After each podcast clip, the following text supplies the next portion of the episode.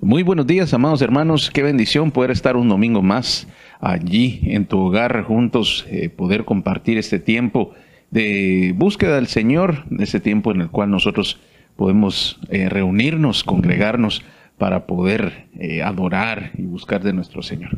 Cada domingo es un día especial, es impresionante cómo Dios ha venido hablando, cada uno, cómo ha hecho cosas extraordinarias, milagros, cómo ha contestado muchas de las oraciones de, cada persona que ha buscado de corazón al Señor. Dios ha estado ahí en todo momento. Así que este tiempo que le buscamos no es la excepción. Por supuesto, Dios va a traer respuestas a tu vida y estoy seguro que algo bueno, grande y maravilloso está a punto de Dios hacer por ti. Así que mi amado hermano, hoy vamos a compartir eh, algunas escrituras que seguramente van a ser de bendición. Y quiero empezar este tema diciendo que muchas veces nosotros eh, utilizamos frases como, ah, como en los momentos en los que tenemos algún problema, decir, Señor, haz como tú quieras, o que se haga tu voluntad, o Señor, haz justicia en este asunto. Tenemos frases como estas, ¿verdad? Pero realmente eh, yo te quisiera invitar a que me puedas acompañar al libro de Santiago, en el capítulo 1, en el verso 20. Hoy vamos a empezar con una escritura y de aquí partiremos para desarrollar nuestro tema.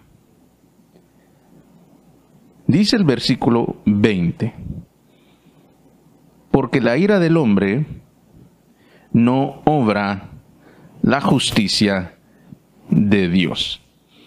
Y aquí en este versículo, la palabra ira es la palabra que del griego eh, proviene de una palabra de griega que se llama ergomai.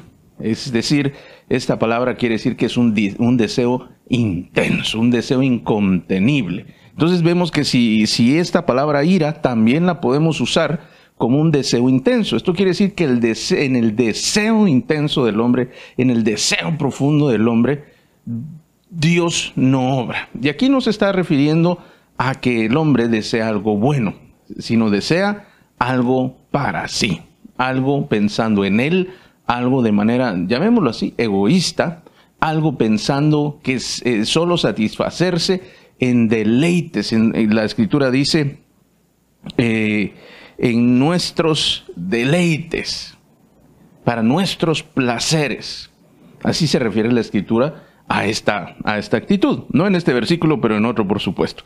Entonces podríamos decirlo en otras palabras para lo que nosotros hoy vivimos o en un lenguaje más actual, que esta palabra que se utiliza aquí como ira, que yo también les amplié el significado a poder utilizar un deseo, deseo fuerte, es como decir lo mío.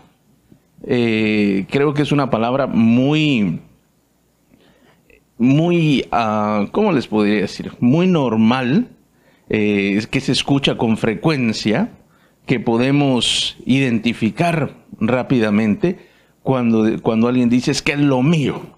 Porque cuando se dice una frase eh, como esta o esta, se está refiriendo a algo que le pertenece o que quiere o que anhela y que definitivamente no está dispuesto a negociar ni a ceder. Eso es lo mío, lo que me toca, lo que me corresponde, lo que me merezco.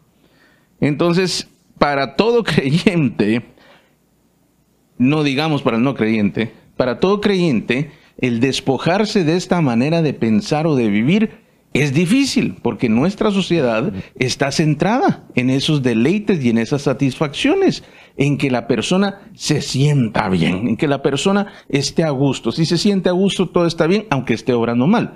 Y si se siente mal, aunque esté obrando bien, entonces eso no es bueno, porque solo se está pensando en aquello que es lo mío. Y entonces eh, vemos que esto nos genera un problema, no solo a nivel sociedad, sino dentro de la iglesia misma. Algunas iglesias, por supuesto debo decirlo, han cedido ante esta presión. Y entonces se cedió el espacio para que el creyente no se sienta mal, para que pobrecito el creyente no tenga que hacer un esfuerzo, sino solamente reciba y, se sienta bien y, cosas similares a esa. El otro día tuve, eh, eh, pude compartir con algunos hermanos de otros países y por medio de, un, de una videoconferencia y en un foro que estuvimos y y me asombró cómo las personas eh, aún siguen pensando que Dios solamente es un, una persona que está allí para ti, para dar todo lo que tú necesitas. Me asombró pensar de que no existe, o que en en la mente de muchos creyentes, no existe la responsabilidad o el actuar del creyente, del Hijo de Dios, del siervo de Dios y todos los demás nombres que nos gustan que nos digan, para con lo que se vive y se hace diariamente.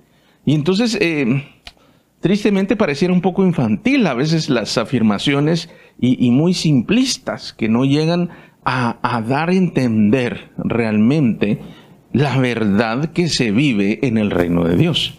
En este caso, vemos que todo aquel que vive de esta manera está ah, centrado o toda su dirección va hacia sí mismo, no hacia Dios.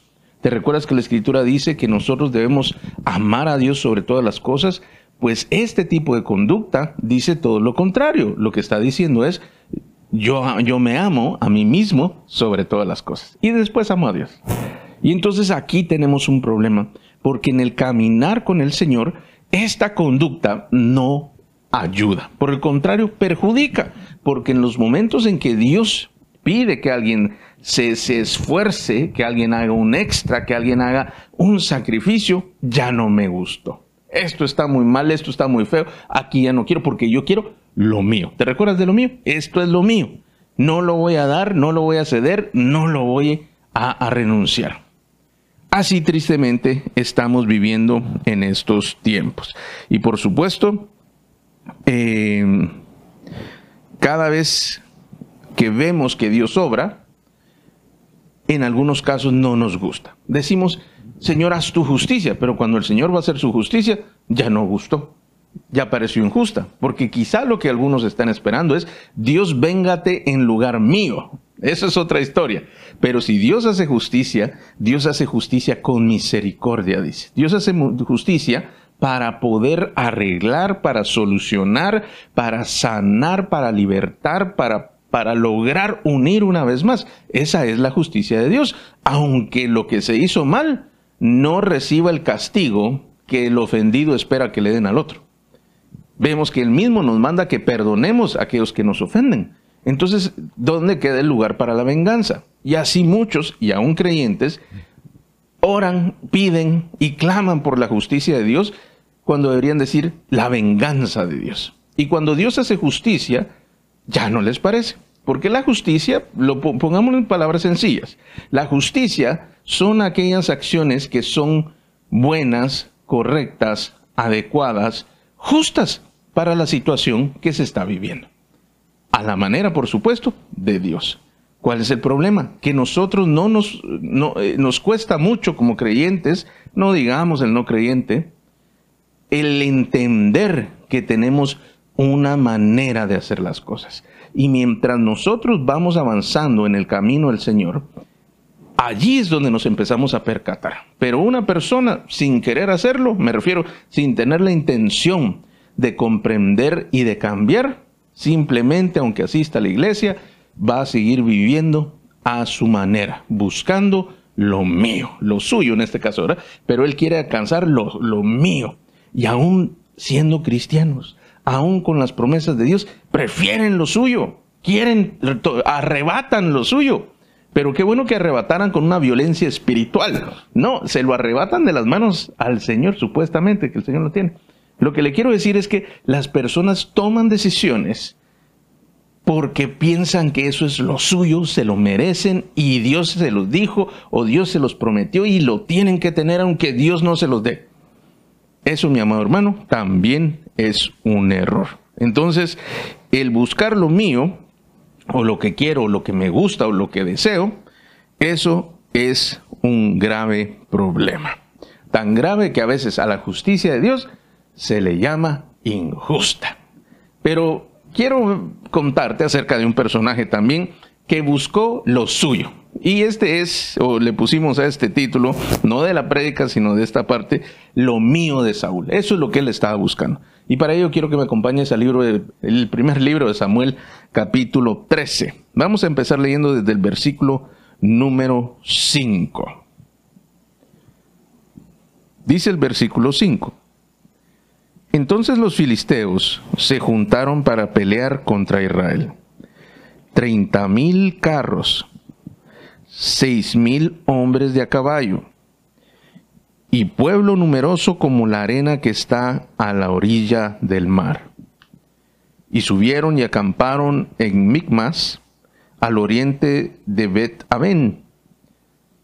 Cuando los hombres de Israel vieron que estaban en estrecho, porque el pueblo estaba en aprieto, se escondieron en cuevas, en fosos, en peñascos, en rocas y en cisternas. Y algunos hebreos pasaron el Jordán a la tierra de Gad y de Galaad. Permanecieron aún en Gilgal y todo el pueblo iba tras él temblando. Esto es Saúl. Y él esperó siete días conforme al plazo que Samuel había dicho. Pero Samuel no venía a Gilgal y el pueblo se le desertaba.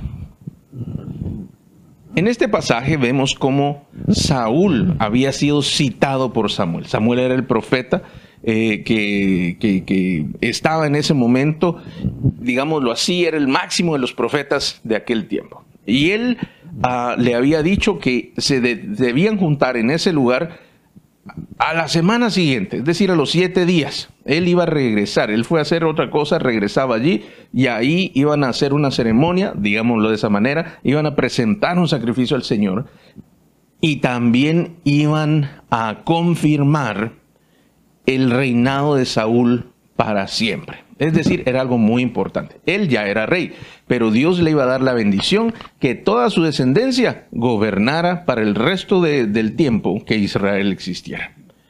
Eh, eso implicaba también que si eso hubiera sido así, Jesús mismo hubiera descendido de Saúl, es decir, que él hubiera sido, Saúl hubiera sido antepasado de Jesús, no David, sino hubiera sido Saúl si Saúl hubiera sido confirmado ese día. Y entonces Saúl le, dijeron esto, pero en ese mismo momento los filisteos empezaron a atacar y ellos empezaron a avanzar y los israelitas empezaron a tener miedo y empezaron a huir, como lo leímos, a las fosas, a las cuevas y se escondieron por donde pudieron. Y mucho del pueblo se fue con, con Saúl esperando que, que hicieran algo, pero no podían hacer nada hasta que no llegara Samuel. Y en ese momento, dice la escritura, que esperó por siete días y Samuel no aparecía. Tanto que el pueblo, ya le del miedo, empezaba a desertar. Es decir, renunciaban y se querían ir a esconder nada más. Entonces, eh, mira lo que sucede en el verso número 9. Pon mucha atención.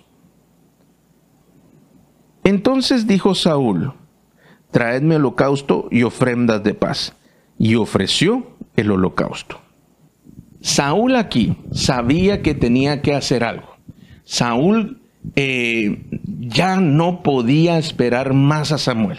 Ya la cosa estaba muy difícil, le estaban presionando mucho el pueblo, los filisteos venían hacia él y él tenía que hacer algo, él tenía que ver cómo lograba tomar lo suyo, que era lo suyo, que le confirmaran el reino, que el pueblo lo apoyara y que fueran a batallar, eso era lo suyo pareciera no ser nada malo, pero tú vas a ver a continuación. Saúl no estaba pensando, no estaba pensando bien. Él no estaba pensando en la manera correcta de hacer las cosas. Él estaba pensando en lo suyo, aunque no era algo malo.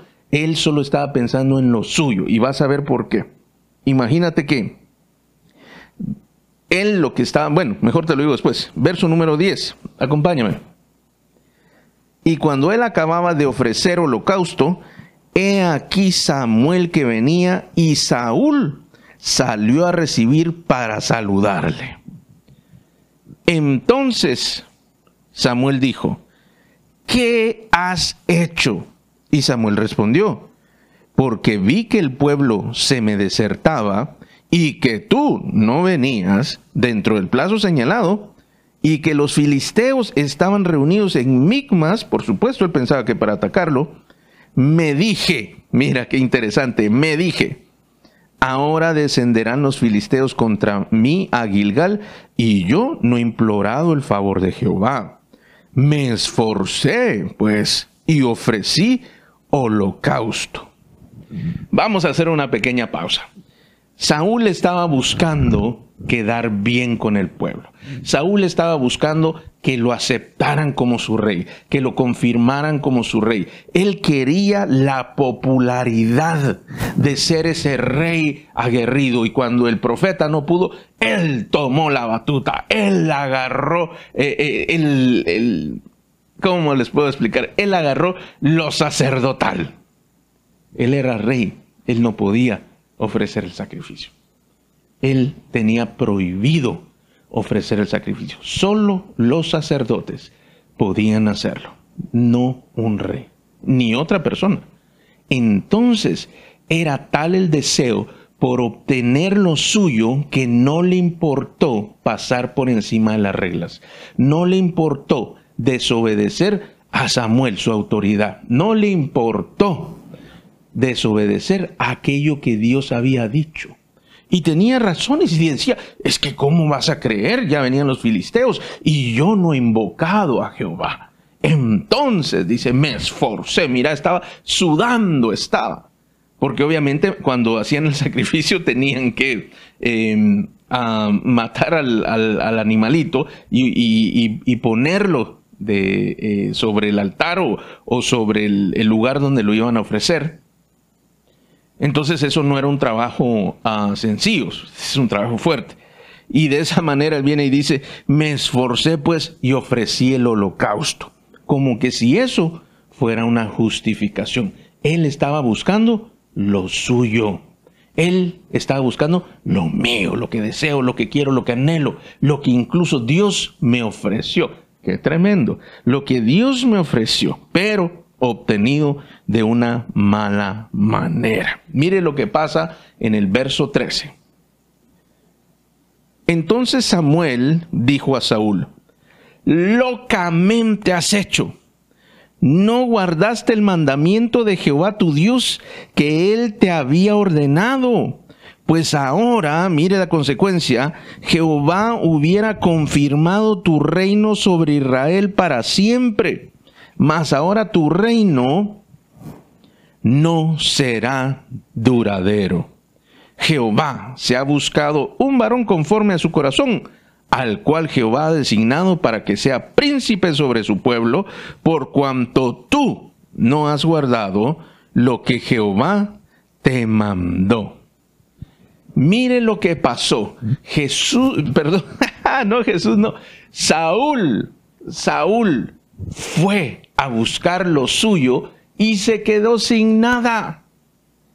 Saúl quería conservarlo todo y lo perdió todo porque no hizo las cosas a la manera de Dios, sino a su manera, buscando lo suyo, lo mío, a puro golpe y empujón. Yo lo obtengo porque lo obtengo. Y aún culpando a Samuel de los errores que él había cometido. Es que como tú no venías, le dijo. Y entonces Samuel le dice, locamente has hecho. Acabas de estropearlo todo, le dijo. Esto que iba a ser bueno, ahora ya no va a ser. Aquella bendición que andabas buscando, no la vas a obtener. Aquello que se supone que ibas a recibir, no lo tendrás. Porque no guardaste lo que Dios dijo. Porque no buscaste la manera de Dios sino lo hiciste a tu propia manera. Mi amado hermano, estamos hablando de algo muy importante. Y yo quiero que tú comprendas que el caminar en el Señor no es nada más un jardín lleno de flores y de árboles preciosos. Hay cosas que tú debes hacer, hay cosas que, a las cuales tú debes obedecer, hay principios que nunca se deben de romper. Por lo tanto, este hombre rompió todos los principios con sus razones los filisteos, eh, eh, el pueblo, mi reinado, lo mío. Y mire, lo estropeó todo. Lo tenía ya todo listo, a minutos, ahora si quiere. de ser confirmado, de recibir la mayor de las bendiciones que cualquier israelita pudo haber recibido en algún tiempo y en este tiempo. Lo perdió. Porque lo hizo a su manera, buscando lo propio. Triste historia. Pero debo decirte que todavía hay otro más. Y este otro personaje es, lo vamos a encontrar en el libro de Mateo capítulo 26, del versículo 14 al 15. Acompáñame, por favor. El verso 14 dice, entonces uno de los doce, que se llamaba Judas Iscariote, fue a los principales sacerdotes y les dijo, ¿qué me queréis dar? Y yo os lo entregaré. Y ellos asignaron treinta piezas de plata y desde entonces buscaba oportunidad para entregarle. Este otro personaje es Judas Iscariote.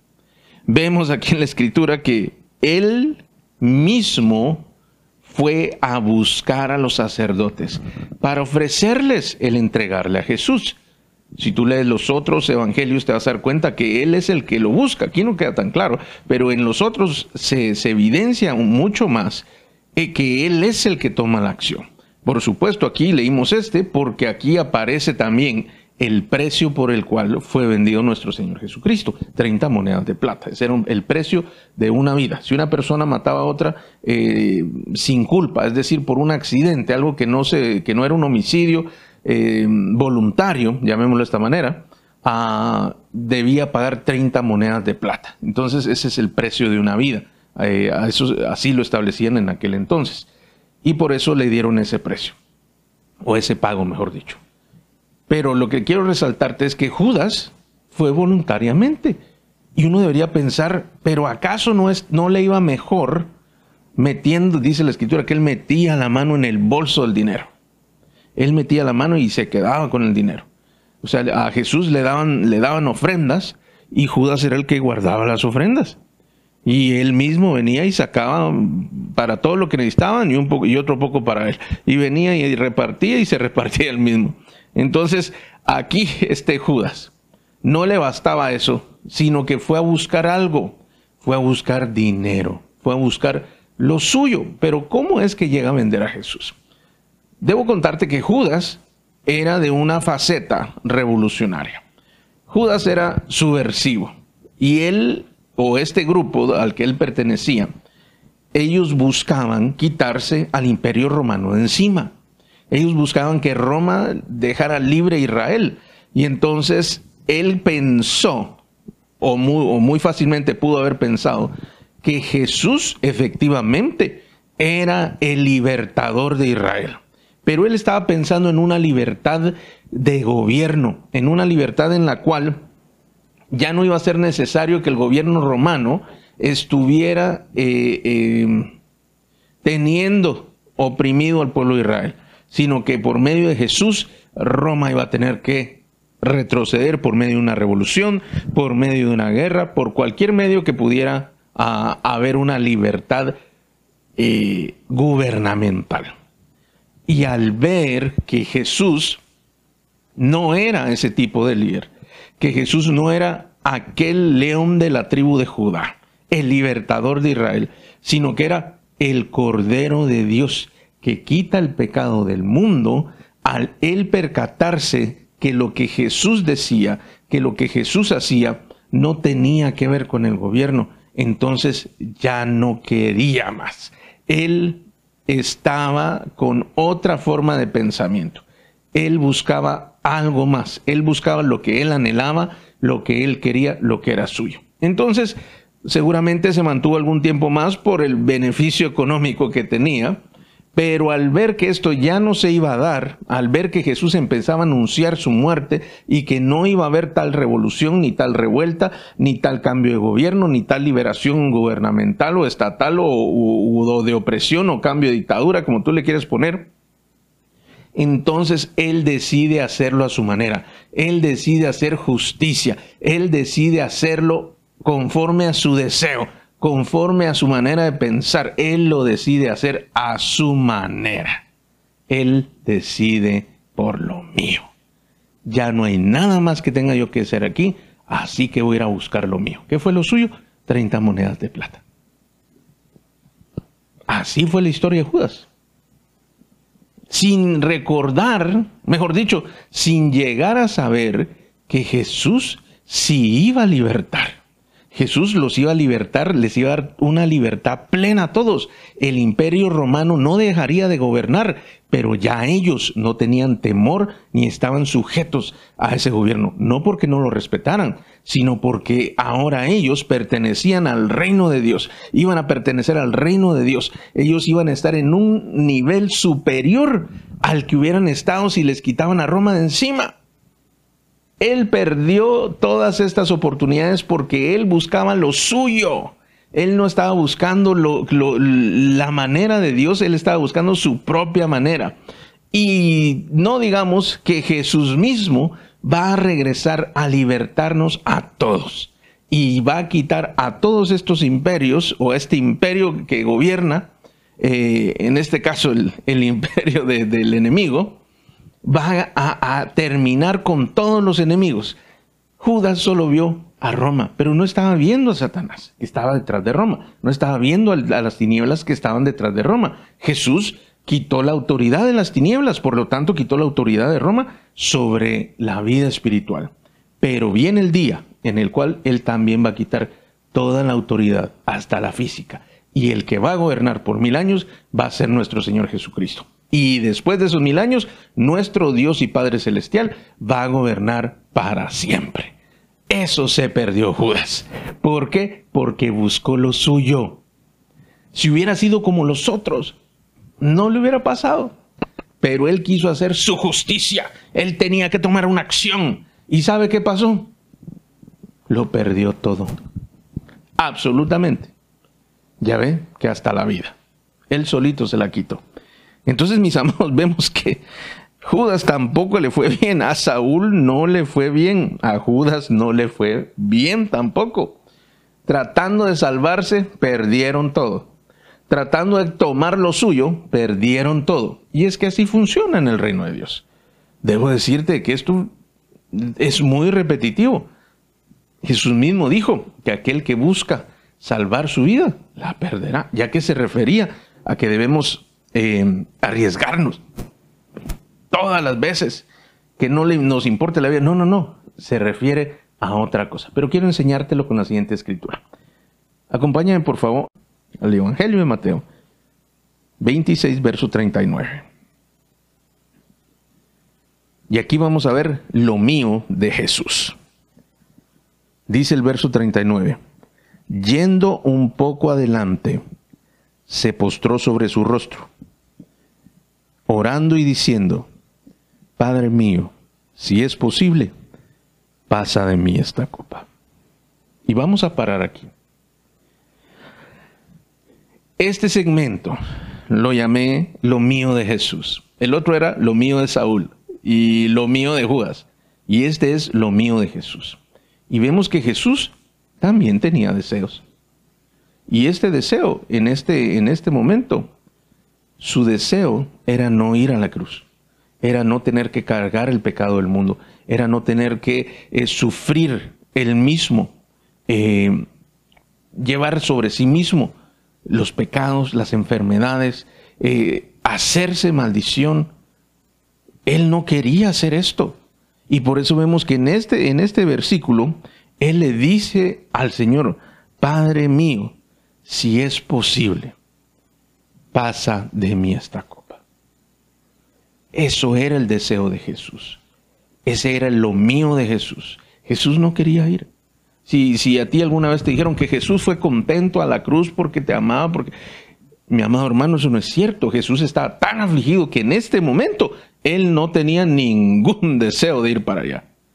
Después eh, comprendemos que él determinó ir a toda costa que él iba a cumplir aquello que por lo cual fue enviado. Eso lo sabemos porque conocemos el final de la historia, pero en este momento su deseo no era estar allí y se lo pide al Padre, si es posible.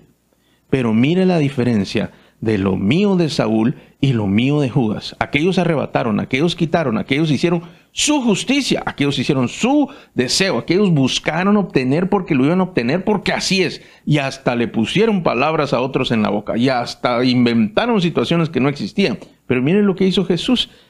Después de decir, pase de mí esta copa, dice, pero no sea, no sea como yo quiero, sino como tú. Debo dar de verdad un gloria a Dios aquí. Es impresionante lo que Jesús acaba de hacer. Él estaba accediendo a su propia muerte con tal de que se hiciera a la manera de Dios, con tal de que se hiciera lo que Dios quería. Te lo digo en otras palabras, con tal de que se hiciera la voluntad de Dios.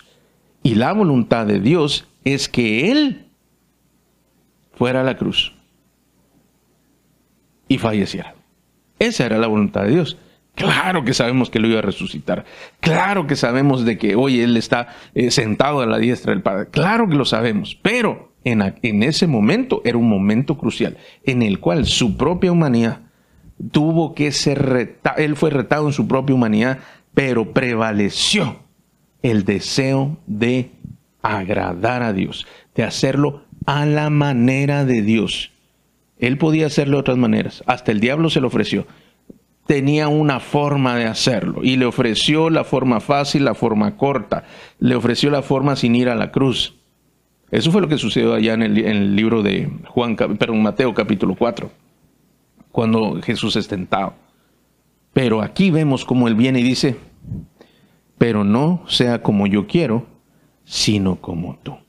Mi amado hermano, esta es la manera correcta. Esta es la forma, la mejor forma de actuar y de hacer las cosas. Jesús renuncia a su voluntad. Impresionante. Él renuncia a su deseo para acceder al deseo de Dios. Él antepone aquella voluntad de Dios, antepone el plan de Dios a su propia voluntad, a sus propios planes, a sus propios deseos. Impresionante. Él sí puso a Dios en primer lugar. Mucho hablamos, mucho decimos y con todo respeto nos llenamos de frases como Dios es el primer lugar en mi vida. Eh, yo vivo una vida centrada en Dios, cristocéntrica, pero hasta que no vemos frutos como esto, y no te digo que alguien tenga que ir a la cruz, pero vemos frutos diarios en los cuales la voluntad de Dios sea antepuesta a la propia, entonces no se está, no se está amando a Dios por sobre todas las cosas. Yo debería darte ánimo, ¿verdad? Pero viene la parte buena, no te preocupes. Entonces, lo que cada persona decide, mejor dicho, lo que Dios pueda decidir, siempre es mejor que lo que yo pueda decidir. Te lo voy a decir una vez más. Jesús sabía que lo que Dios pudiera decidir o la voluntad de Dios, a pesar de que a sus ojos no era buena y no era deseable, porque él no la deseaba, era mejor que todo aquello que él, por su propia cuenta, pudiera decidir o hacer. Mi amado hermano, esto es algo de verdad poderosísimo. Tú y yo debemos vivir de esta manera. Y es que te voy a decir por qué no pareciera muy buen en negocio si fuera un negocio, ¿verdad? No pareciera muy ventajoso esto lo que el pastor está diciendo, pero mire pastor, pero ahí me va, pero qué feo lo que me está diciendo. Y yo sé que todos tenemos temores o, hay cosas que no queremos perder y en este caso Jesús iba a perder la vida y no solo la iba a perder, sino que le iba a tocar vivir una muerte terrible o la, o la más terrible de cualquier tipo de muerte. Él sufrió lo peor de lo peor de lo peor y él accedió a hacerlo con tal de hacerlo según la voluntad de Dios, a la manera de Dios y no buscar lo mío, sino buscar lo de Dios. Él buscó lo de Dios primero en lugar de lo suyo. Él cedió, renunció, se, se subordinó a la voluntad de Dios, a la justicia de Dios, porque para Dios esto era justo. esto era bueno. No sé si me doy a explicar, no sé si tú me estás entendiendo esta mañana. Eh, lástima que no estamos frente a frente porque entonces vería si, si efectivamente eh, tu respuesta es afirmativa o negativa. Pero te tengo que decir algo, espero que sea positiva. Esto hizo una gran diferencia. ¿Te acuerdas qué les pasó a los otros dos? Judas lo perdió todo, Saúl lo perdió todo. Ambos terminaron perdidos ellos mismos. Pero mira lo que sucedió con Jesús. Y yo quiero que me acompañes al libro de Filipenses capítulo 2 y vamos a leer desde el verso 5. Haya pues en vosotros este sentir que hubo también en Cristo Jesús, el cual, siendo en forma de Dios, no estimó a ser igual a Dios como cosa a que aferrarse, sino que se despojó a sí mismo, tomando forma de siervo, hecho semejante a los hombres y estando en condición en la condición de hombre se humilló a sí mismo haciéndose obediente hasta la muerte y muerte de cruz. Y mira la consecuencia. Por lo cual Dios también le exaltó hasta lo sumo y le dio un nombre que es sobre todo nombre, para que en el nombre de Jesús se doble toda rodilla de todos los que están en los cielos y en la tierra y debajo de la tierra, y toda lengua confiese que Jesucristo es el Señor para la gloria de Dios Padre. Aleluya. Qué impresionante. Mira que yo siento la presencia de Dios ya aquí. Jesús, al haber puesto de primero a Dios, aparentemente lo iba a perder todo, pero no lo perdió todo, lo obtuvo todo él fue exaltado hasta lo sumo, dice. No hay mayor exaltación, no hay mayor nivel, no hay mayor honra que la, que Jesús obtuvo por haber hecho la voluntad de Dios. Y en esto consiste todo el mensaje. Te puse dos ejemplos, bueno, tres ejemplos de cómo vive la sociedad hoy, de cómo realmente se está viviendo, aún dentro de las mismas iglesias. Eh, y cómo esto permea a todas las personas. Pero luego vemos a la vida de Saúl que buscando lo suyo, arrebatando, haciendo su justicia, lo perdió todo. Vemos a Judas que buscando hacer justicia, buscando libertad, buscando hacer aquello que se suponía era bueno, lo perdió todo. Buscando lo suyo, lo perdió todo. Pero vemos a Jesús que aparentemente lo perdió todo, pero lo tuvo por completo, mucho más que cualquier otra persona. Fue exaltado hasta lo sumo. Y su nombre dice que es sobre todo nombre. No hay nombre más honroso, más poderoso, con mayor autoridad que el de Cristo Jesús. Por lo cual, sobre, eh, en el nombre de Jesús se dobla toda rodilla que está en la tierra, en los cielos y debajo de ella, para que toda lengua confiese que Jesucristo es el Señor para honra y gloria de nuestro Padre Celestial. Anteponiendo al Señor, lo perdió todo, pero en realidad lo ganó todo. Mi amado hermano, tú puedes hacer una gran diferencia en tu propia vida.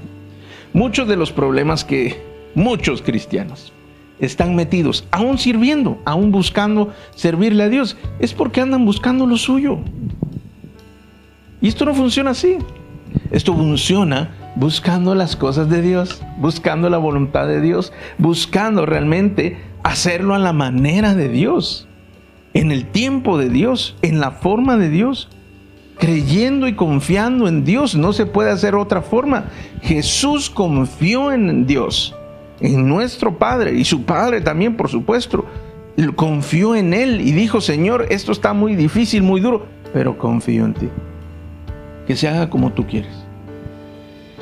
Hoy, esta mañana, Dios te hace una invitación para que confíes en Él. Que dejes de buscar lo tuyo. Ya no busques más. Ya no busques más eh, ser aprobado, ser promovido, ser exaltado. Ya no busques más recibir un beneficio. Ya no busques más eludir el dolor, el rechazo, Todo esto le pasó a estos hombres, Saúl y Judas y otros más que, que pudimos haber hablado. El dolor, el rechazo, eh, eh, la falta de popularidad, aún tener algunas derrotas, ya no busques más el hecho de aferrarte a cosas que no debes, ya no busques más, hazlo como Jesús. Dile, Señor, esto está muy difícil, pero yo sé que tu decisión es mejor que la mía. Yo sé que lo que tú tienes para mí es mejor que lo que yo mismo puedo planear. Esa confianza llevó a Jesús desde lo más profundo de haber sido, y dice la escritura que él no fue humillado, él se humilló a sí mismo. Él permitió llegarse o que fuera llevado hasta lo más profundo, y literalmente también, hasta lo más profundo, hasta lo más bajo, porque de allí Dios lo iba a levantar. Pero no solo lo resucitó, sino lo exaltó hasta lo máximo que podía ser exaltado. Dios anhela exaltar cosas en tu vida y exaltarte a ti en distintas áreas. El anhelo de Dios es que tú puedas tener un lugar privilegiado debido no a tu capacidad, no a, tu agresividad, no a lo que tú puedes o quieres o deseas hacer, sino por haber puesto a Dios de primero si tú pones a Dios de primero, confías en Él, permites que las maneras de Dios sean hechas en tu vida, es decir, que Él te vaya guiando y diciendo cómo hacerlo, que lo que dice la Escritura tú lo cumplas a cabalidad. Yo sé que no vas a poder hacerlo todo, pero que en tu corazón hay un genuino deseo de hacerlo bien, más que la capacidad de tener una perfección plena, un genuino deseo de hacerlo bien, aunque a veces pudieras fallar. Eso es otra historia. Pero lo que te quiero decir es que si tú estás buscando que Dios haga algo extraordinario, tú debes permitir que Él lo haga y que lo haga a su manera, no a la tuya. Que lo haga de la forma que Él mejor sabe y no en la forma que tú quisieras que fuera. Porque cada vez que yo busco lo mío, me parezco a Saúl. Cada vez que yo quiero agarrar lo mío, me parezco a Judas. Por lo tanto, yo te invito a que te parezcas a Jesús y que puedas buscar aquello que es de Dios y le puedas decir, si tú quieres, si tú puedes, si es posible, pasa de mí esta copa. Pero no se haga como yo quiero, sino como tú quieres. Si tú puedes decir esto a nuestro Señor, a nuestro Padre Celestial, del corazón, con el deseo de obedecerle, porque dice que Él fue, eh, aprendió obediencia y la aprendió hasta la muerte. Eso fue lo que aprendió Jesús. Si tú puedes anteponer el deseo de Dios, la voluntad de Dios, la manera de Dios a la tuya, yo te puedo asegurar que éxito, gloria y prosperidad vendrán a tu vida. No te digo eh, en cosas materiales, sí también en cosas materiales, pero en todas las áreas de tu vida, material y espiritual, Dios te va a honrar. Dios te va a levantar, Dios te va a exaltar si tú antepones su voluntad a la tuya. Si tú dejas de buscar lo mío para buscar lo que es de Dios. Si tú dejas de hacerlo a tu manera para hacerlo a la manera que es la manera de Dios. Dios quiere bendecirte, Dios quiere llevarte a, niveles superiores en todo lo que tú haces. Solamente debes caminar el camino que es correcto, el camino que es justo, el camino que es el camino de Dios. ¿Qué te parece si oramos? Cierra tus ojos. Amado Señor, muchas gracias por tu palabra. Muchas gracias Señor en este día, este día tuyo que venimos a buscarte, que venimos a recibir de ti una palabra, venimos a recibir de ti una respuesta. Venimos a recibir de ti, mi Señor, todo cuanto tú has planeado. Hoy, Señor, reconocemos que hemos sido, de alguna manera, como muchos otros, buscando lo propio buscando aquello que yo deseo con tanto anhelo, buscando aquello que yo tengo planificado que yo deseo alcanzar, que no puedo pasar esta vida sin tenerlo. Todas estas cosas que, que, no son malas en algunos casos o en la mayoría de los casos, pero que no están considerando plenamente todo lo que tú quieres hacer. Quizá coincide en el rumbo, pero no en la manera. Quizá coincide en el lugar, pero no en el tiempo. Por eso hoy te pido en el nombre de Jesús que tú puedas traer una alineación con tu voluntad. Yo te pido en el nombre de Jesús que tú puedas traer una sincronización en tu manera con nuestra manera, pero no para que la nuestra sea hecha, sino para que la tuya prevalezca sobre la nuestra. Yo te pido esta mañana, Señor, que tú traigas ese querer, ese sentir dentro de nosotros para que también podamos hacerlo. Pones tanto el querer como el hacer, Señor. Te pido en el nombre de Jesús que empieces a traer ese deseo, pero no el deseo propio, sino el deseo de hacer tu voluntad, más allá de lo que nosotros pudiéramos entender, pudiendo o anteponiéndote a ti antes que a nosotros mismos, pero no solo de labios, no solamente para decir bonitas frases o para poder dar un testimonio a algún hermano, Señor, no de esa manera, sino de una manera real y genuina, que aunque no se diga, no se sepa, pero en el cielo sea ampliamente conocido, que él o ella que nos están escuchando y viendo, Señor, son personas como Jesús, que buscan el deseo de Dios. Gracias, muchas gracias Señor, porque yo sé que tú estás obrando, yo sé que tú estás transformando corazones y sé que tu intención, mi Dios, es abrir nuevos espacios y tiempos de bendición.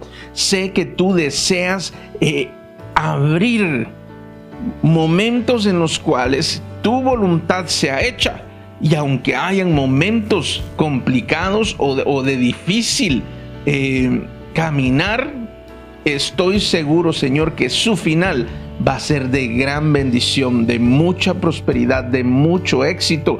Va a ser con honra y gloria para tu nombre. Va a haber fuertes moveres tuyos de manera gloriosa, milagrosa, a favor de todo aquel que se someta, que se sujete y que sea obediente a tu deseo antes que el propio, a tu voluntad antes que la propia, a lo tuyo antes que lo propio, Señor. Yo te pido en el nombre de Jesús que tú traigas revelación para cada uno, que esta palabra, Señor, que abre puertas a lo sobrenatural, que abre puertas para las mayores bendiciones que tú has preparado para cada persona. Te pido, Señor, que traigas esa revelación a sus corazones y pueda ser comprensible no solamente en la mente, sino en el corazón y pueda ponerse como una máxima, como una ley que no pueda ser traspasada que día con día haya un constante ejercicio, permitiendo que tu voluntad sea hecha en lugar de la nuestra, aún sabiendo que el, que el camino por andar puede ser rocoso, puede ser difícil, puede ser cuesta arriba o puede ser eh, muy complicado, pero teniendo la certeza que tu decisión siempre va a ser mejor que la nuestra, teniendo confianza que tu camino siempre será mejor que nuestro camino, teniendo convicción, confianza y fe que tu manera es mejor que nuestra manera, que lo mío es nada comparación de lo tuyo, que lo mío me lleva a perderlo, pero lo tuyo me lleva a ganarlo todo. Lo mío es para perder todo, lo tuyo es para ganarlo todo. Yo te pido en el nombre de Jesús que esto sea grabado en el corazón, que esto sea grabado en la mente, en, todo nuestro ser, para que caminemos como Jesús anduvo, para que hagamos como Jesús hizo y podamos obtener la recompensa que tú has preparado, que tú has tenido diseñada en ese propósito que le diste nuestra vida. Gracias Padre, gracias Señor, porque sé que desde ya estás obrando y estás cambiando y transformando corazones. Gracias Señor, gracias, muchas gracias, porque todo lo que tú haces Señor definitivamente está trascendiendo en la vida de cada uno. Gracias Señor, porque puedo ver personas Señor, eh, puedo ver personas que están reconociendo, que han hecho su voluntad antes que la tuya, que han buscado hacerlo a su manera, que han buscado lo mío. Yo puedo ver algunos aún eh, quebrantados en su corazón, eh, llorando, algo, puedo ver a una persona arrodillada, puedo ver a otra persona con sus manos en alto. Dios va a traer un tiempo nuevo por causa de que estás eh, reposicionando la importancia de cada cosa, por causa de que estás imitando a Jesús y haciendo que la voluntad de Dios prevalezca sobre la tuya, Él va a traer gran bendición, Él va a traer milagro, Él va a traer exaltación y Él va a levantarte. Pareciera que, que, pasaste un tiempo muy difícil, pero, pero empezaste una vez más a, a tomar las decisiones por a la manera tuya, empezaste a dejar de lado a Dios, pero hoy que tú estás reconociendo y que estás comprendiendo en tu corazón y estás buscando cambiar, Dios abre un nuevo tiempo para poder traer cumplimiento, para poder traer un tiempo de milagros, un tiempo de restauración, un tiempo en el cual aún vas a ser exaltado, exaltada y vas a, vas a, o te van a reivindicar. Pareciera que como que algo salió mal, pero que, que ahora todo se va a aclarar y Dios te va a poner, no en el mismo lugar, en un mejor lugar. Así que Dios tiene cosas lindas y bellas preparadas para ti. Solo permite que Él haga en tu corazón. Si tú, si tú eres esa persona, deja que Él vuelva a poner ese deseo como lo había en Jesús, esa confianza que Jesús tenía, que la decisión del Padre era, era mucho mejor que la de Él que la decisión o los planes del Padre, aunque parecieran diferentes, eran mucho mejores que los que él mismo podía tener para sí mismo. De esa manera, él fue honrado hasta lo sumo. Él obtuvo todas las cosas, su nombre fue puesto sobre todo nombre.